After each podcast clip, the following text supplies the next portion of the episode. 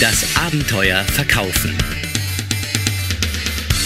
Von und mit Markus Euler. Hallo und herzlich willkommen zum zwölften Abenteuer Verkaufen. Auch dieses Abenteuer wird euch präsentiert vom ersten und immer noch besten Edutainment-Portal in Deutschland, nämlich www.dasabenteuerleben.de. Ja, der Titel meiner heutigen Episode lautet Präsentieren mit Wirkung. Ich hoffe, viele von euch haben den Urlaub noch vor sich oder sind schon gut erholt wieder aus dem Urlaub zurück. Und die erste Jahreshälfte ist nun rum und alle von uns sollten auch mal einen Blick zurückwerfen. Was liegt hinter euch? Wie erfolgreich wart ihr? Welche Ziele habt ihr erreicht? Welche Ziele liegen noch vor euch?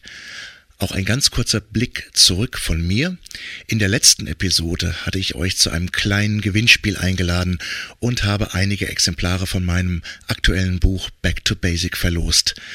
Naja, verlost noch nicht, ich wollte es, denn leider kamen viele E-Mails bei mir erst gar nicht an, weil ich die falsche E-Mail-Adresse angegeben habe. Also heute noch einmal der Aufruf, wer ein Exemplar gewinnen möchte, der möge bitte eine Mail schreiben an markus.euler at dasabenteuerleben.de. Das Stichwort einfach Back to Basic. So, aber jetzt zum Thema. In den letzten Wochen durfte ich bei einem Kunden von mir einige Verkaufspräsentationen ansehen. Es ging um die Auswahl eines Dienstleisters im Bereich der Personalentwicklung. Die meisten Präsentationen habe ich ehrlich gesagt nur mit Mühe und Not überlebt und habe dies zum Anlass genommen, in der heutigen Episode euch noch einmal ein bisschen Gedankenfutter zum Thema Präsentieren mit auf den Weg zu geben. Erstens. Zu Beginn jeder Präsentation und unabhängig, ob ihr vor einer Person oder vor einer Personengruppe präsentiert, steht die Zielsetzung – Definiert ganz genau erst einmal das Ziel für euch und wenn ihr es habt, dann teilt es auch zu Beginn eurem Gesprächspartner oder der Gruppe mit. Das Ziel kann zum Beispiel lauten, am Ende dieser Präsentation möchte ich gerne, dass Sie in der Lage sind zu entscheiden, ob und wie wir das von Ihnen geplante Projekt gemeinsam realisieren. Oder ich möchte Ihnen im Verlauf dieser Präsentation gerne zeigen, warum unsere Firma der beste Partner für Ihre Anforderungen an das neue CRM-System ist und dass Sie uns am Ende beauftragen, eine Testinstallation einzurichten. Mit einem solchen Einstieg habt ihr gleichzeitig euer Ziel definiert und auch einen wunderbaren Übergang zum Ende, denn ihr könnt am Ende eurer Präsentation jetzt direkt auf das Eingangsziel zurückkommen und den Kunden oder den Interessenten um sein Feedback oder eben um seine Entscheidung bitten. Zweitens. Für mich sind zwei Dinge in einer Präsentation am wichtigsten, nämlich die Relevanz und die Wirkung. Relevanz heißt, welchen Bezug hat euer Gesprächspartner zu dem, was ihr ihm gerade vorstellt? Und Wirkung, na klar, wie wirkt es auf ihn? Welche Emotionen entstehen? Welche Gedanken entstehen, wenn er euch zuhört oder zuschaut? Überprüft eure Präsentation deshalb inhaltlich, Schritt für Schritt oder Seite für Seite, ob sie für den Zuhörer wirklich relevant sind und was sie bewirken sollen. Die meisten Präsentationen beginnen mit einer Selbstdarstellung des Verkäufers oder des Unternehmens, oft sogar mit einer Art Selbstbeweihräucherung. Auf den ersten Folien oder in den ersten Minuten wird oft die gesamte Firmengeschichte, das Organigramm, die Referenzen und so weiter in den Raum geballert. Und das eben oft mit dem Ergebnis, dass hier bereits die ersten BlackBerry oder iPhone-Spielereien im Auditorium beginnen. Warum? Klar, weil der Kunde keinen Zusammenhang zwischen den Informationen und seinem Problem oder seinen Erwartungen und Anforderungen sieht. Es ist zwar interessant zu wissen, dass die Firma vor 72 Jahren vom Urgroßvater väterlicherseits gegründet wurde und dass dies auch in Untertupfingen war und dass die Firma heute auch einen Standort in Erkelenz hat. Viele dieser Informationen landen auf dem Gedankenschrottplatz im Gehirn und verpuffen dort erst einmal wirkungslos. Der Kunde oder Interessent, der möchte möglichst schnell wissen, ob ihr sein Problem lösen könnt, ob ihr der richtige Partner seid und wie ihr vorgeht. Wenn ein Grund dafür, dass ihr der beste Partner seid, die Niederlassung in Erkelenz ist, dann ist die Information für euren Kunden jetzt wichtig. Wenn nicht, dann eben nicht. Ich persönlich beginne möglichst schnell in meinen Präsentationen dem Kunden noch einmal das Problem oder die Anforderungen so darzustellen, wie ich es verstanden habe. Denn auch jetzt hat mein Gesprächspartner noch einmal die Möglichkeit, dem zuzustimmen oder eben das Ganze zu korrigieren. Wenn der Kunde nämlich merkt, dass ich ihn verstanden habe, dann habe ich auch die Möglichkeit, dass er mir zuhört und mich versteht. Informationen zu mir, meinen Leistungen, Referenzen und so weiter baue ich persönlich mitten in die Präsentation ein, nämlich genau da an der Stelle, wo sie für den Kunden relevant ist und damit auch Wirkung erzeugt. Und deshalb ist es für mich auch wichtig, gleich zu Beginn der Präsentation eine möglichst hohe Aufmerksamkeit zu erzeugen.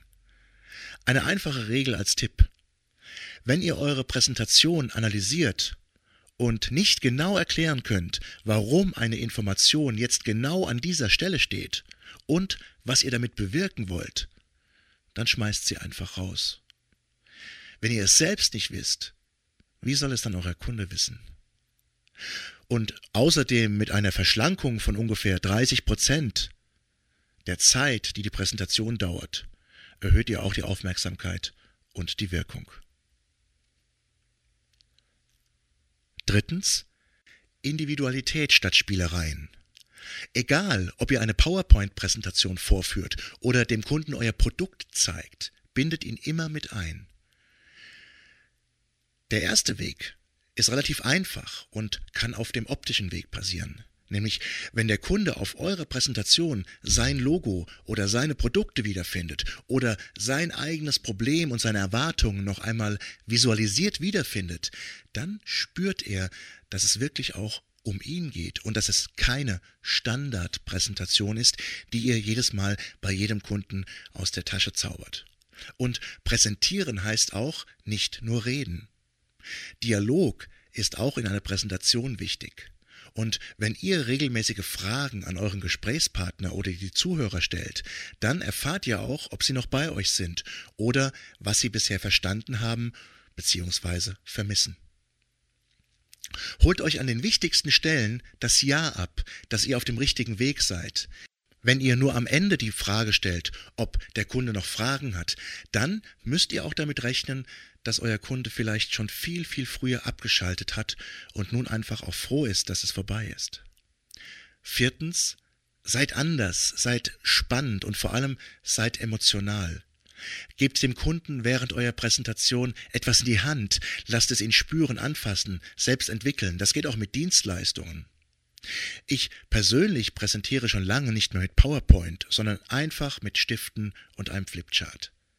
Für mich hat es den großen Vorteil, dass ich flexibel bin. Ich kann den Kunden auch einmal auffordern, etwas am Flipchart anzuschreiben oder ein Kreuzchen zu machen und ich vermeide diese kritische und oftmals langweilige Kinoatmosphäre.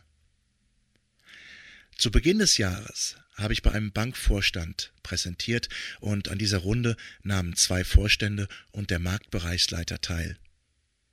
Mein Ziel war es, Ihnen zu verdeutlichen, dass meine Trainings wirklich praxisnah und interaktiv sind und dass der Lernmix eine entscheidende Rolle spielt und es nicht nur um stumpfe Theorie geht.